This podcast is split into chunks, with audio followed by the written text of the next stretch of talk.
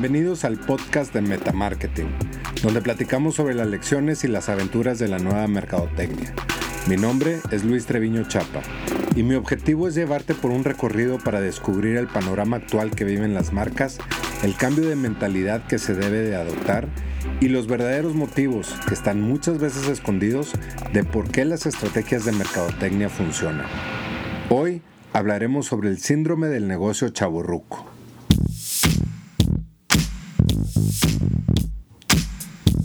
Todos tenemos un conocido chaburruco. Ya sabes a lo que me refiero. Esa persona mayorcita de edad que quiere vivir como si fuera un joven recién graduado. El que no quiso evolucionar y se rehúsa a abandonar sus días de gloria asistiendo sin remordimientos a los antros y que sigue vistiendo de la moda universitaria y piensa que sus bailes a la Vanilla Ice, el de Ice Ice Baby, siguen siendo bien recibidos. En el internet me topé con una definición de chaborruco. Es el hombre adulto con alma de joven y toda la onda de los teens, negándose a olvidar sus mejores años. Son los hombres mayores de 40 queriendo tener experiencias que por lo general solo harían los chavos. Los chavorrucos son esos individuos que se quedaron atorados en el tesoro de la juventud, etapa que nunca pero nunca quieren que termine y por supuesto se niegan a toda costa a dar el siguiente paso. Yo ya estoy pasando por la década de los 40 y claro que tengo conocidos chaburrucos. Según yo, yo no soy chaburruco. Y no voy a decir nombres, pero voy a mostrar algunos ejemplos. Hay un conocido que sale de jarra con su hijo.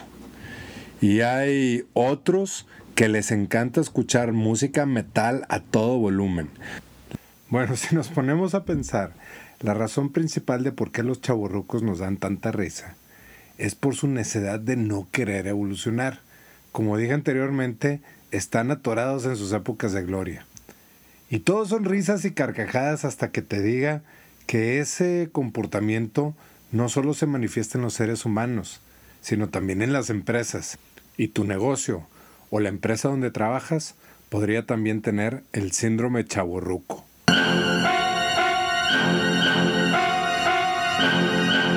Déjame te explico. Hace poco tuve una conversación con integrantes de una empresa de construcción y ellos me comentaban cómo les agobiaba una nueva costumbre que tienen sus clientes. Resulta que ahora los buscan a lo que ellos dicen deshoras para hacer solicitudes, es decir, ya a altas horas de la noche o durante los fines de semana, y esto ha generado mucho estrés entre ellos y cierta resistencia del equipo de servicio. Pues ¿por qué? Pues porque es la, la oportunidad donde los empleados pues tienen sus partidos de fútbol, soccer en la noche o sus salidas, sus jueves o los fines de semana, pues es cuando descansan o se van al antro o se van al bar y andar recibiendo mensajes a esta hora, pues a ellos les molesta. Para poner las cosas en perspectiva, quise hacer un ejercicio con ellos. Les pedí que adivinaran el nombre de la empresa que tiene las siguientes características. Es norteamericana. Es líder en su industria con más de 500 millones de dólares en ventas. Sus equipos han estado en miles de escritorios y eran punta de lanza en el desarrollo de diccionarios electrónicos y el procesador de palabras personal. Las respuestas de los asistentes eran similares. Nombraban empresas como IBM, como Apple o Microsoft. Pues todos le fallaron. La respuesta correcta es Smith Corona, la compañía más importante de nada más y nada menos que máquinas de escribir. Los que tenemos arriba de 30 años las vimos aunque fuera cuando éramos chicos, y los que tienen debajo de 30 años al menos las han visto en la tele o en el cine. Bueno, esas máquinas antes eran el común denominador en las oficinas, eran la herramienta principal de las secretarias, de los escritores y de los periodistas. Pero como seguramente te lo imaginas, Smith Corona terminó en bancarrota. Curiosamente, al preguntarle de vuelta a los asistentes qué creían que llevó a la empresa a la quiebra, la respuesta de todos fue automática. No supieron evolucionar, había que migrar a la computación. Lo extraño es, ¿cómo es que una debacle que hoy es tan evidente para todos no lo fue en su momento para una empresa tan exitosa? La razón es que Smith Corona tuvo un gravísimo pecado mortal, el de ir en contra de los hábitos de las personas. Aunque la empresa tuviera el equipo más adelantado en su industria, a la gente ya no le interesaba tener máquinas de escribir. Las computadoras ocupaban el mismo espacio y ofrecían más alternativas de uso que solamente redactar documentos, como hacer presentaciones en PowerPoint, hacer hojas de cálculo como el Excel, jugar videojuegos, y el mercado adoptó esta nueva comodidad. En Smith Corona, como sucede con los chaburrucos, no vieron el cambio en el ambiente. Se aferraron a sus épocas de gloria pensando que las máquinas de escribir iban a existir para siempre. El síndrome del chaburruco se da cuando un negocio no logra identificar los cambios en los comportamientos de los consumidores. Si los clientes de la empresa de construcción de la que estaba platicando llaman para hacer solicitudes los fines de semana, no es porque tienen un capricho que les sucedió de repente, sino porque conceptos como Rappi, que es la aplicación de entrega a domicilio que llegan en moto eh, a entregarte alimentos o despensa, ellos están disponibles para sus usuarios sin importar el horario. Esto modifica el estilo de vida de las personas y nos estamos acostumbrando a recibir respuestas inmediatas. La tecnología nos familiariza a tener esa comunicación directa y continua. Y si una empresa no está dispuesta a recibir mensajes a cualquier hora, así sea en la noche, eventualmente va a haber un competidor que sí lo haga. Hay muchas industrias que están en riesgo de sufrir el síndrome del chaburruco. Hace como 10 años fui titular de la Oficina de Turismo del Estado de Nuevo León en México. Me tocó pasar por la época donde apenas se daban a conocer las redes sociales donde las aerolíneas de bajo costo entraban al país y vi desde primera fila cómo muchas empresas dentro del ramo estaban en posibilidad de caer en el síndrome. Agencias de viajes, hoteles familiares o restaurantes. Para profundizar sobre este tema, quise invitar a Diego Ontañón, una persona que conocí durante ese periodo y que se convirtió en un amigo muy apreciado hasta el día de hoy. Diego es de origen español, pero es un apasionado de México. Radicó en la capital de nuestro país y ahora vive en Monterrey. Ha adquirido un gran conocimiento sobre la industria turística que lo ha llevado además a ser expositor y maestro del tema. Incluso tiene un segmento en la estación de radio imagen 107.7. Escuchemos nuestra conversación. Buenas tardes, Diego. Muchas gracias por estar aquí con nosotros. Buenas tardes, Huicho. La verdad que es un placer estar aquí contigo. Gracias por invitarme a esta, que estoy seguro va a ser una magnífica conversación. Así es, Diego. Pues encantados y para que la gente pueda conocerte un poquito más, por favor, platícame cuántos años llevas trabajando en la industria turística y qué tipos de trabajos has tenido en toda tu carrera. Bueno, yo empecé hace 45 años en la industria del turismo y se puede decir que he ido recorriendo eh, más o menos eh, pues todas las etapas. Eh, empecé trabajando en el aeropuerto, haciendo recepción de pasajeros mexicanos, por cierto, en Madrid, España.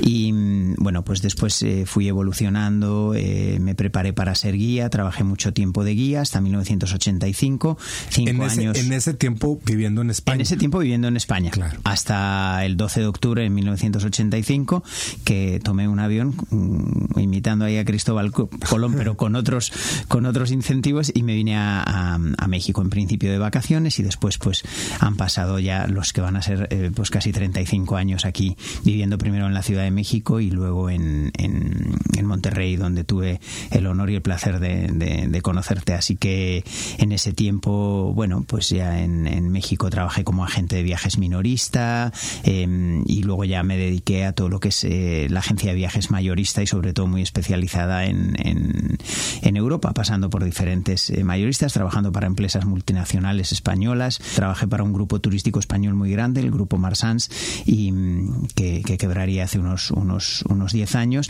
y que competía con Thomas Cook, que acaba de quebrar también allá en Inglaterra, porque eran los dos grupos turísticos más antiguos del mundo. Marsans creo que era 1909 o algo así.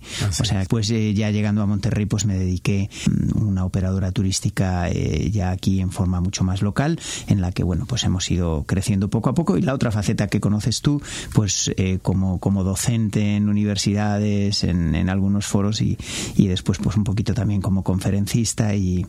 Oye, Diego, Tú has vivido la caída y surgimiento de muchas empresas. Acabamos de, acabas de hablar de Marsans, de Thomas Cook, y lo has vivido desde dentro.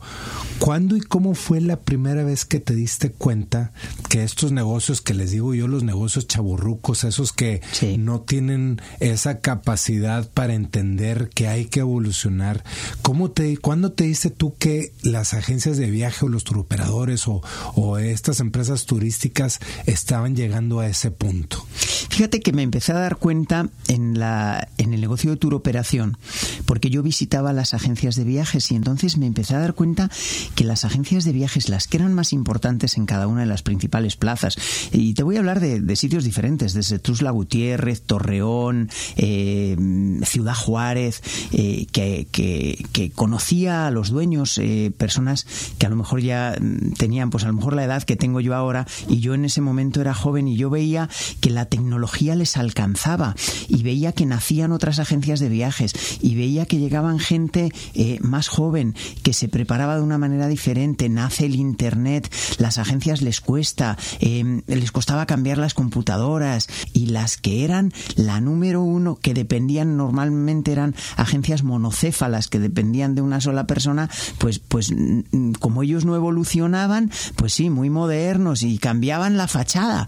Por ejemplo, pero yo llegaba y decía, la fachada está bien bonita, pero ¿y las computadoras, comadre, cuándo las vas a cambiar? No, no, no, pues estas jalan todavía, sí, pero no jalan como las de la agencia que te acaban de poner en X sector de Ciudad Juárez o en X sector de Aguascalientes y que te está quitando. ¿Por qué me quitan el mercado? No hay ética. No, no, pues esto está cambiando. Ha llegado una cosa que se llama el Internet eh, y llegaron algunos otros parteaguas que, que, que probablemente tengamos que platicar aquí de cuando viene la baja de comisiones y las agencias se tienen que reinventar y entonces la mayoría de ellas pues hacen como muchos de nosotros cuando tenemos un problema, lo primero echarnos las manos a la cabeza y esperar a que alguien venga a resolverlo, ¿no? Entonces en las generaciones anteriores, los que ahora podríamos decir o ya la mayoría no están ni sus agencias de viajes, pues no, no, no pudieron continuar adelante. Cierto es que los que no cayeron en esto del síndrome del chavo ruco y que sí asumieron que las cosas estaban cambiando, que los jóvenes, que las nuevas generaciones venían empujando, cambiaron las fachadas, cambiaron las computadoras, cambiaron los sistemas, empezaron a comprar cosas que antes no se utilizaban. Tú le decías, oye, ¿y tu CRM cómo funciona? Te ¿tú qué? ¿Qué es un CRM? Oye, ¿cómo le das tu seguimiento a tus clientes? Y ah, tengo una libreta donde, donde anoto ahí es donde yo me empecé a dar cuenta que esto venía con unos cambios y a una velocidad supersónica. Claro, eh, nuestras vidas, la vida de Diego y la mía, se cruzaron, bien recordarás, allá por el 2009, 2010, porque yo fui titular de turismo del Estado de Nuevo León y yo no vengo, mis raíces no estaban en la industria turística, yo, yo soy un mercadólogo y, y mi fortaleza estaba en esa parte, entonces el objetivo que yo tenía es este acercarme con la gente que realmente sabía de, de, las empresas turísticas. Si bien mis antecedentes no venían por ahí, la mejor manera para poder hacer algo fuerte es complementar mis eh, conocimientos de mercadotecnia con la gente que realmente sabía de turismo y que había vivido el turismo. Y tú, Diego, pues obviamente eras una persona eh, dentro de este grupo. Y yo me acuerdo que viéndolo desde con ojos ajenos, lo que estás platicando yo también lo veía. De pronto, mientras yo estoy en turismo, nos damos cuenta que antes, para los que eh, son jóvenes, tal vez no lo sabían, antes las agencias de viaje vivían en una buena parte de sus ingresos importantes eran que las aerolíneas les daban comisiones por cada vuelo que ellos reservaran. Entonces, pues llega un momento donde las aerolíneas por ahorro de costos deciden acabar con, con esas comisiones aunado a que las primeras, los primeros motores de internet turísticos como Travelocity, este, etcétera, empiezan a surgir. Y entonces también yo creo que las aerolíneas como estrategia vieron, ¿sabes qué? Pues la verdad es que si la gente va a empezar a contratar por internet, pues ya no le voy a dar comisiones a las agencias de viaje. Y, y, a mí me tocó ver de, de primera mano eso y ver cómo las agencias sufrían, protestaban, se enojaban pero también veía que pocos estaban haciendo algo al respecto. Y de esto también vamos a estar hablando en esta conversación, el cómo en lugar de tomar una perspectiva de que así está la situación, ahora qué vamos a hacer, es como con como los niños haciendo berrinches porque ya no tienen su paleta y pataleas, pero pues no porque patalees y hagas tus berrinches vas a, a poder este a lograr tu objetivo, ¿no? Entonces, y luego otro error que, que veía, bueno, otro error, otras circunstancias, como bien también lo dijiste, Diego, es que muchas veces las personas que estaban en las agencias de viaje ya eran, no sé, de arriba de 55, 60 años entonces la tecnología los tomó por sorpresa y entonces la adaptación eh, yo también la vi como que complicada para ellos, ¿no? Entonces ahí estábamos en unas circunstancias donde pues parte de la labor de uno estando en turismo es ver cómo facilitar el trabajo, cómo ayudar a, las empresas turísticas a salir adelante y cuando teníamos estas conversaciones eran muy difíciles porque eh, la gente no, en su cerebro no estaba el poder eh, avanzar, sino en disfrutar del turismo. Sí, definitivamente. Eh, fíjate que yo me acuerdo mucho de aquella época en la que coincidimos, tú en turismo, yo aquí pues relativamente recién desempacado en Monterrey y, bueno, yo te agradezco mucho que, todas esas cosas bonitas que dices de mi experiencia, etcétera, pero yo, yo aprendí muchísimo, aprendí muchísimo de una persona muy joven y aprendí muchísimo porque las cosas malas de repente se olvidan, ¿no? Y te acuerdas de las buenas, pero yo recuerdo mucho, y seguro que tú también, una reunión aquí en, el Hotel MS Millennium al aire libre, porque nos había tocado, nos tocó la crisis de 2008, o sea, la caída aquella de Lehman Brothers y todo este tema, o sea, una crisis económica del tamaño del mundo, y te acuerdas también del H1N1. La influencia. Nos pegó por todas partes, y yo me acuerdo el, esa disposición, esas ganas de vamos a salir adelante y no podemos parar y tenemos que hacer cosas y el mundo sigue y bla, bla, bla. Yo de aquello aprendí, aprendí muchísimo y me sirvió luego mucho para lo que estabas comentando eh, eh, a futuro, para tratar de entender que hay que reaccionar inmediatamente, que no te puedes echar las manos a la cabeza y ponerte a llorar, porque si bien es un consuelo, no te aporta una solución. Cayeron las comisiones. ¿Qué pasa, Luis? Este, y tú, tú estoy seguro que vas a estar 100% de acuerdo. ¿Qué sucedía con las agencias de viajes hasta entonces? Que tú vendías un producto y te ganabas una comisión, tú no cobrabas por nada. Entonces tú ibas, eh, tú vas al doctor y mm, por escucharte te cobra. Vas al arquitecto y por hacer un plan eh, de una casa te cobra. Vas al arquitecto y por asesorarte de una situación, de un, no sé, de una herencia, de un divorcio, te cobra. Y viene el plomero a tu casa y por revisarte te cobra. Y los agentes de viajes no cobran cobraban nada. Entonces vivían un poco, parecían como una especie de ONGs ahí disfrazadas en un tema de comisiones. Claro. Entonces, claro, pues la gente llegaba y llegaba a tu agencia y te decía, oiga, ¿me hace usted un itinerario a Europa que me cotice para, para que me quiero ir? Y tú te pasabas todo el día en aquella época cuando no había computadoras, estaba el OAG, los librotes aquellos grandes, y sacabas y pa, pa, pa, y a la mañana siguiente se lo entregabas a tu cliente y el cliente de Huicho venía con el cliente, con, con Diego y entonces decía, oiga Diego, mire, tengo esta cotización, ¿me la puede usted mejorar? Tú no habías cobrado nada por ese trabajo que hiciste un día entero. Y yo tampoco iba a cobrar. Con lo cual empezamos a facilitar un círculo vicioso que los primeros que se dieron cuenta fueron las aerolíneas y dijeron, no, hombre, que cobren cargos por servicio. Y desaparecieron las comisiones y lo que se supone que nunca jamás se podría hacer, que sería cobrar cargos por servicio, nació al día siguiente. Y entonces tú llegabas a mi agencia de viajes a comprar un boleto de 3.000 pesos y pagabas 3.000 pesos más 150 pesos de cargos por servicio. Ahora, ¿qué tan difícil fue adaptar al mercado a decir, bueno, yo estoy dispuesto a pagar por esa asesoría? Te voy a dar una respuesta que te va a gustar mucho. A los chavos rucos les costó muchísimo. Hasta hoy siguen viviendo. Yo voy a algunas asociaciones y escucho a los que fueron líderes que ahora tienen setenta y tantos, ochenta años y las comisiones. O sea, siguen viviendo con eso en la cabeza. La gente joven no se acuerda de nada de eso porque ya nació con un esquema totalmente diferente de vender. A mí me pasa mucho, en, en, yo salgo del programa de imagen y la gente me llama y me dice, oye Diego, este, ¿me puedes dar una asesoría? ¿Cuánto cobras? O sea, la gente está dispuesta a pagar por un servicio. Tú lo puedes hacer tu reserva en Internet. ¿Estamos de acuerdo? Pero tú prefieres, vamos a poner un ejemplo sencillo, oye Diego, me voy a ir a tal sitio, ayúdame a hacer esta reserva porque tú sabes que cualquier problema, tuviste un problema en Disney, tuviste un problema en Europa y tú tienes un teléfono a quien llamar a un experto en turismo a un agente de viajes y le vas a decir, oye Diego, soy Huicho, fíjate que me sucedió esta cosa, estoy tirado en tal sitio, no sé qué, yo compré el viaje contigo, ¿cómo me puedes ayudar para salir de esto? Claro, y a mí eso me recuerda a una, a una frase que acabo de ver de, de, del fútbol americano, donde dice, a nadie le importan los pateadores de gol de campo hasta que necesitas uno. Claro. ¿Verdad? O sea, todos pensamos en los, en los este, quarterbacks, en los receptores, en este, en las estrellas, y nadie piensa en los, en los pateadores. Pero una vez que necesitas esos tres puntos para ganar, ahora sí se vuelven indispensables. Y luego también, entonces, en el tema de las agencias de viaje, a muchos pueden decir, no, hombre, yo me la aviento por mi cuenta.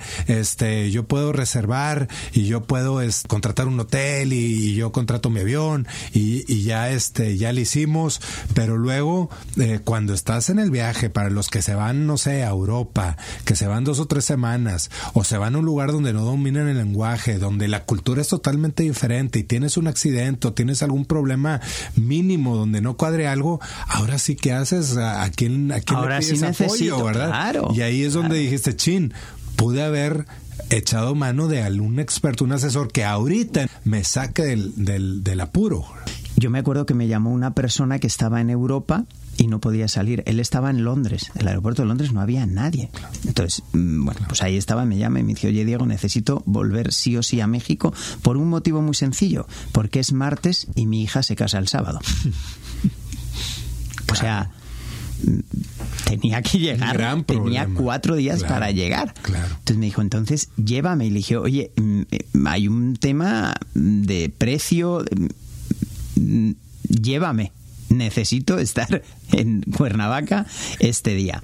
Pues nada, resulta que mm, pues lo mandé, le dije, lo primero que necesito, necesito que, que me, eh, que me escuches con atención. Necesito que salgas de Londres. Necesito que cruces al continente. Entonces se cruzó, para no hacer el cuento largo, se cruzó a París. En París tomó un tren de alta velocidad hasta Lyon, de Lyon a Barcelona, de Barcelona a Madrid, de Madrid a Buenos Aires y de Buenos Aires a México. Claro, Ese fue el plan.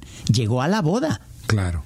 Pero dice Diego, en ese momento, como yo estaba de trabado, con, o sea, a mí no se me ocurría no absolutamente nada. Claro, un mal paso de él pudo haber retrasado Claro. dos días su traslado y se perdía la, la boda.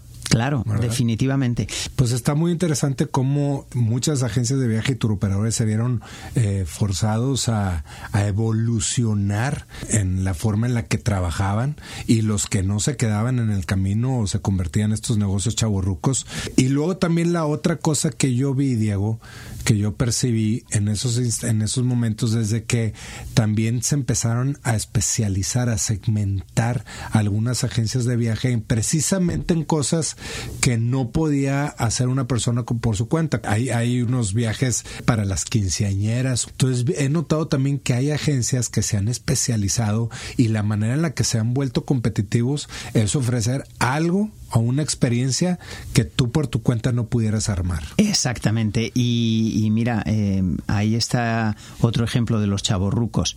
¿Qué está sucediendo? El chavorruco que tenía su agencia de viajes y vendía un poquito de todo, quiere seguir con ese esquema y no se está dando cuenta de que necesita la especialización. Hoy tú vas a cualquiera, tú vas a ser médico, necesitas especializarte. Porque pues los médicos generales, pues a lo mejor ya no recurres tanto. Tú hoy te duele la nariz y no vas al médico general, vas con un otorrino. Pues esto es lo mismo. Los se han quedado un poco en ese pasado y la especialización, tú has mencionado varios giros, pero hay muchísimos más. Caza y pesca, o sea, turismo cinegético, turismo de aventura, y hay muchísimas cosas, turismo de tecnología. O sea, hay agencias, el otro día vi una agencia en España, en Fitur, que se dedicaba a llevar a, la gente que le gustan los temas de tecnología, pues al valle de, al Silicon Valley, este, a conocer las, las, los corporativos de las principales empresas de tecnología.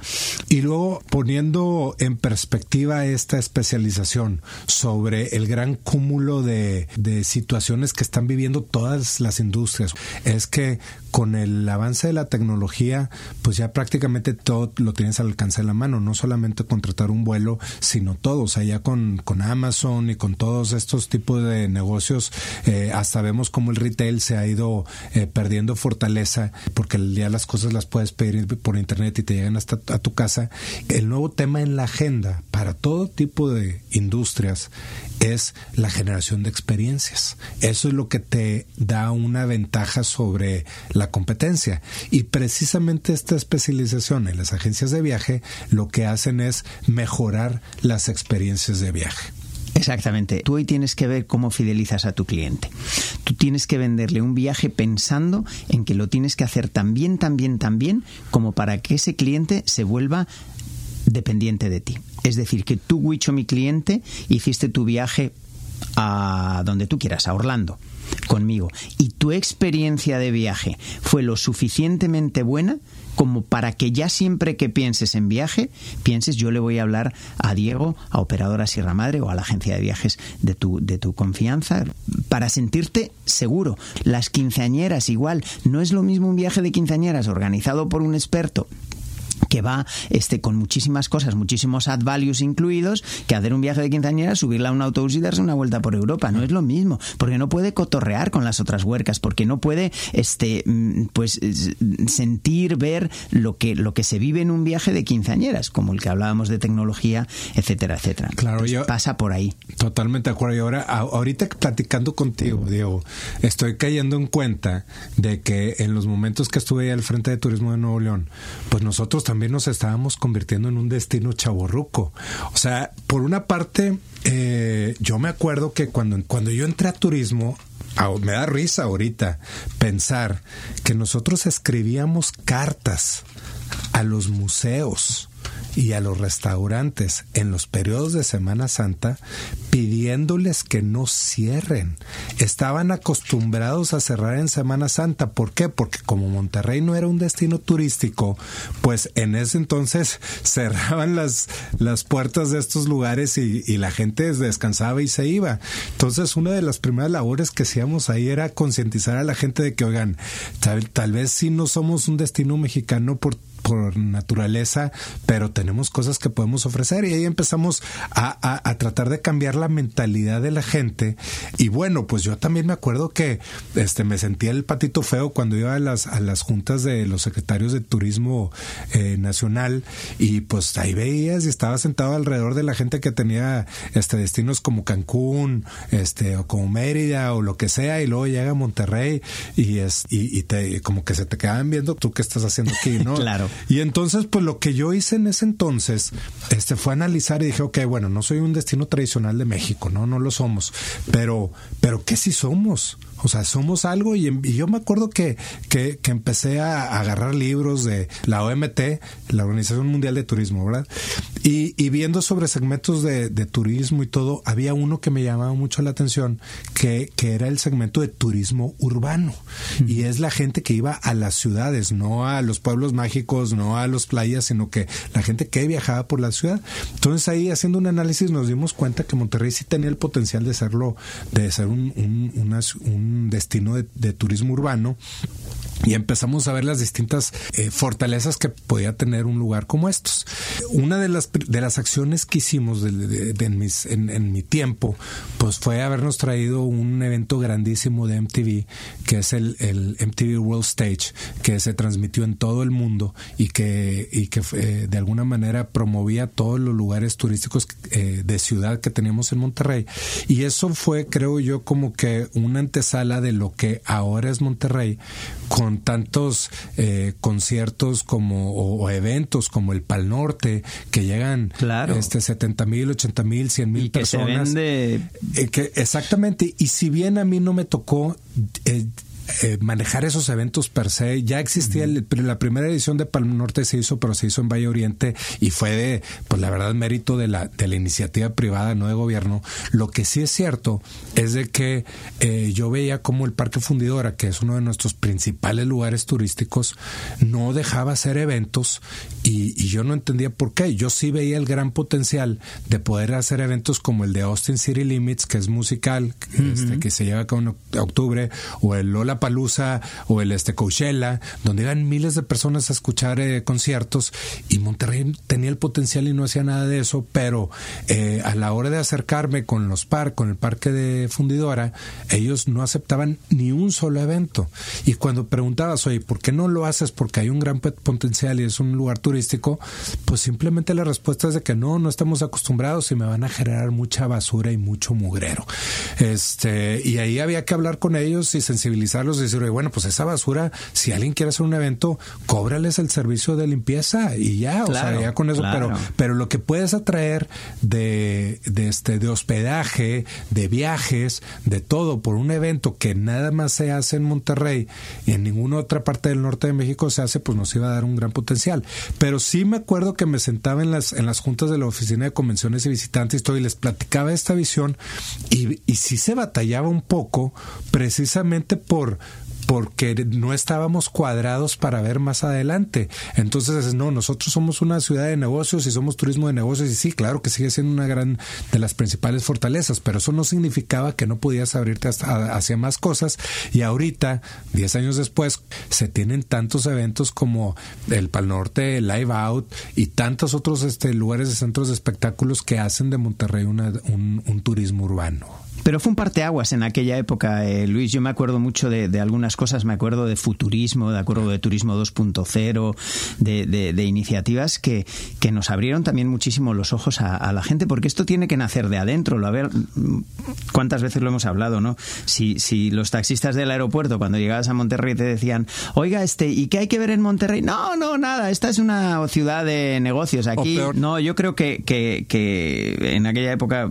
fue una gran labor y se están viendo reflejadas y no quiero decir con esto tampoco que, que los que participamos o que estuvimos en ese momento seamos los, los próceres de, de, lo que está pasando ahora, pero sí que definitivamente fue un parteaguas en momentos difíciles y hoy Monterrey es una ciudad que tiene una gastronomía, que tiene un montón de cosas por hacer, centros comerciales, lugares, un parque fantástico y, todo eso mm, lo hemos eh, conseguido yo creo que la gente que hemos sido apasionados del, del turismo y tú ahí juegas un, un o has jugado y lo sabes eh, que no es por, por porque seas mi amigo, un papel, un papel muy importante. Y, bueno, los cambios siguen, este, viene mucho más. Claro, hay, hay, que seguir cambiando y obviamente, pues la gente que ha seguido después ha hecho trabajo muy bueno y, tiene sus tareas de sacar adelante, este, y, no dejar que ni haya destinos chaburrucos y que no haya empresas chaburrucos. Y, y hablando de la tecnología, Diego, este, vamos a hablar un poco de, de, de las nuevas tendencias, de de, los cambios que ha habido en el turismo, eh, que todos, todo mundo conocemos estos grandes nuevos actores y quiero que me digas un poco tu opinión. Por ejemplo, ¿qué opinas de Airbnb? Fíjate que he estado, el otro día estaba dando una conferencia y me salió el tema de este Airbnb, estoy preparando algo al respecto porque es muy interesante. Airbnb es algo que pareciera que es nuevo, pero ¿desde cuánto tiempo, y sobre todo allá en mi España natal, desde cuánto tiempo se rentan las casas para vacaciones en Palma de Mallorca, en las Islas Canarias, en Madeira, en la Costa del Sol? Hace muchísimo tiempo que existe el Airbnb, lo único que ahora ha parecido una plataforma tecnológica que permite hacerlo de una manera muchísimo más fácil. ¿Y igual, igual sucede en Acapulco. Igual, igual. ¿Y esto qué ha desencadenado? Yo me he dado cuenta de una cosa, ya hay un montón de hoteles que venden algunos de sus cuartos a través de Airbnb y lo único que se está abriendo de alguna manera es una posibilidad que también está sirviendo para que los hoteleros se pongan las pilas y entiendan que ya no todo es miel sobre hojuelas, que hay que optimizar todos los recursos del hotel, que hay que mejorar los servicios y que hay que conseguir que el cliente siga queriendo ir a un hotel donde tiene todos los servicios incluidos, eh, restaurantes, eh, en fin, los servicios que van paralelos a un alojamiento y lo sepan explotar, es un poco como lo que hablábamos antes que decías tú cuando quitaron las comisiones. Señores, pues ha llegado esto, señores hoteleros, van ustedes que tenerse que poner las pilas. Tú estarás de acuerdo conmigo en una cosa.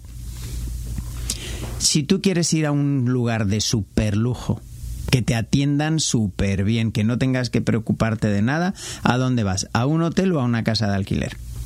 A un hotel. Definitivamente, pues entonces tendrás que aprender, señor hotelero, a hacer el marketing adecuado, que a lo mejor hacía mucho tiempo que lo tenías que cambiar para que la gente decida ir contigo y no a una casa de alquiler. Y el que va a ir a la casa de alquiler va a seguir yendo como hacía muchísimo tiempo que lo llevan haciendo. Has mencionado tú Acapulco, un caso aquí en México que tiene un montón de tiempo. Ahora, yo entiendo que hay casos de hoteles que ya han tomado como ejemplo esto de Airbnb. Claro. Sí, de hecho tenemos el caso del Hotel Honduras Maya que hicieron un video super padre, seguramente está en, YouTube, donde que terminan haciendo es agarrar el canal de, de, Airbnb para que se sienta que es un lugar Airbnb, pero a la hora de la hora, este, aunque trae el modelo Airbnb, es un hotel. Y, y ahí este, aparecen como los, los, los huéspedes se sacan un poco de onda porque pensaban que iban a llegar a un Airbnb y termina siendo un hotel, pero ya que llegaron dijeron, no te preocupes, tus expectativas de que pudieras tener con un Airbnb no, más, no además te lo vamos a dar, sino te la vamos a mejorar. Pero al final de cuentas eso es, el, poder adaptarte y también que hay ciertas cosas que Airbnb puede cumplir que un hotel no va a poder hacer y viceversa. Y viceversa. Y es escoger. Es, voy a poner otro ejemplo que, que no mm, viene mucho al caso mm, como turismo porque es algo, podríamos decir, es, es, es un, es un activo físico. Mm. Pero es ¿Cuándo, hasta, cuánto van a, ¿Hasta cuándo van a durar los coches de combustión? Pues pues se están poniendo las pilas. Hoy hay fábricas de coches que solo traen proyectos eléctricos, que están ya con lo que les queda de la combustión, porque de la noche a la mañana a ti a mí no nos va a tocar probablemente, a ti probablemente más que a mí. Pero lo que sí estoy seguro es que a tus hijos y a los míos les va a tocar. Ellos van a tener coche eléctrico, tarde o temprano. Entonces, definitivamente hay que buscar el cómo, cómo yo me acoplo a las circunstancias. Y Airbnb es una cuñita que nos han puesto y que nos viene a decir que nos pongamos las pilas que este que los no, no tanto tú y yo los hoteleros que se pongan las pilas para crear un producto que tenga una demanda y que tenga unos valores propios y agregados para competir con Airbnb. Si te fijas, Diego, estamos hablando del mismo cambio de mentalidad que le tuvo que haber tocado a las agencias de viaje. Igualito. Que dicen, oye, acá está esta nueva amenaza, ¿qué voy a hacer entre la nueva amenaza? ¿Voy a llorar, voy a llorar, voy a hacer berrinches o me voy a adaptar y voy a mejorar? Y lo mismo en el caso de Uber. Es, la verdad es de que seguimos viendo en las noticias cómo taxistas hacen huelgas y paros y protestas de que no exista Uber, pero si la si genera comodidad, si tú desde la aplicación tienes unas ventajas de incluso hasta de seguridad, de saber que quién va a venir por ti, que no tienes que usar efectivo, que va a llegar en cinco minutos, que te va a dejar a donde quieres y que no te va a andar dando vueltas. Que no va a fumar en eh, el coche, que va a tener el coche limpio, que va a pues traer una botellita de agua. Entonces, todas esas, todas esos beneficios, tienes que entender que, que, el, que el cliente lo aprecia con mucho gusto. Entonces, por más de que protestes como taxista, lo que están cegados, lo que están vendados de los ojos, es entender de que esta nueva tecnología está dando unas ventajas que el cliente está pidiendo el Uber. No es el Uber el que está pidiendo el Uber, es el cliente. Entonces, si no estás pidiendo el taxista, el taxista o las empresas de taxis tienen que ver cómo estar a la par de esos servicios y no ponerse frente al Palacio de Gobierno a protestar. Claro, que tiene que haber un tema de impuestos que se deben de pagar, tanto Airbnb y Uber, lo tienen que hacer. Ese es otro discurso. Es otro discurso. Si yo creo, Diego, que una de las grandes conclusiones de esta conversación que hemos tenido es que la gente no puede ir en contra de las tendencias. Las tendencias se están llevando a cabo y el quererte aferrar a esas tendencias, lo digo yo como, como esos músicos del Titanic que terminaron este, tocando la canción hasta que se hundieran. Pues, terminaron hundiéndose y, este, y fracasaron, ¿no? Y hasta se murieron. Entonces, la mentalidad debe ser, ¿cuál es el siguiente embalse que al que te tienes que subir para seguir sobreviviendo y encontrar un nuevo rumbo? Definitivamente. Mira, abrázate a las tendencias y deshazte de lo que ya no está funcionando. No hay de otra. Las tendencias vinieron para quedarse, la tecnología vino para quedarse y los avances tecnológicos y de todo tipo están viniendo para quedarse y han mostrado que son exitosos. Si tú ves algo exitoso, abrázate a ello, pero querer seguir pensando en el pasado, pues te conviertes en eso que hemos venido hablando el día de, hoy y que tú tienes pues, pues muy claro que es el tema de los chavos rucos. Se acabó. Muchas gracias, Diego Antañón. Este, grata experiencia platicar contigo y este espero espero que lo podamos seguir haciendo pronto y, bueno, pues a seguir con abrazando las tendencias. Lo vamos a hacer, vamos a abrazar a las tendencias y, y pues ahí quien quita y mañana eh, pues a la gente que nos escucha y que nos va a escuchar pues pueda vernos juntos en vivo y en directo platicando de, de temas que seguro serán súper interesantes. Gracias por invitarme, Huicho, y ya sabes, siempre a la orden. Muchas gracias, Diego. Como bien lo escuchaste, la tecnología seguirá presentando nuevas facilidades y comodidades que modificarán la forma en la que vivimos y nos comportamos. Por lo tanto, las empresas deben de estar abiertas al cambio permanente. Quienes adapten sus productos y servicios a los estilos de vida de los consumidores podrán prevalecer.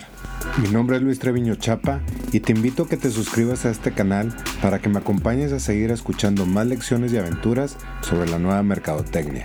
Si quieres conocer más consejos para implementar el metamarketing en tu negocio, puedes seguirme por Instagram bajo la cuenta de arroba luis-trech, es decir, T-R-E-C-H. Muchas gracias y nos escuchamos pronto.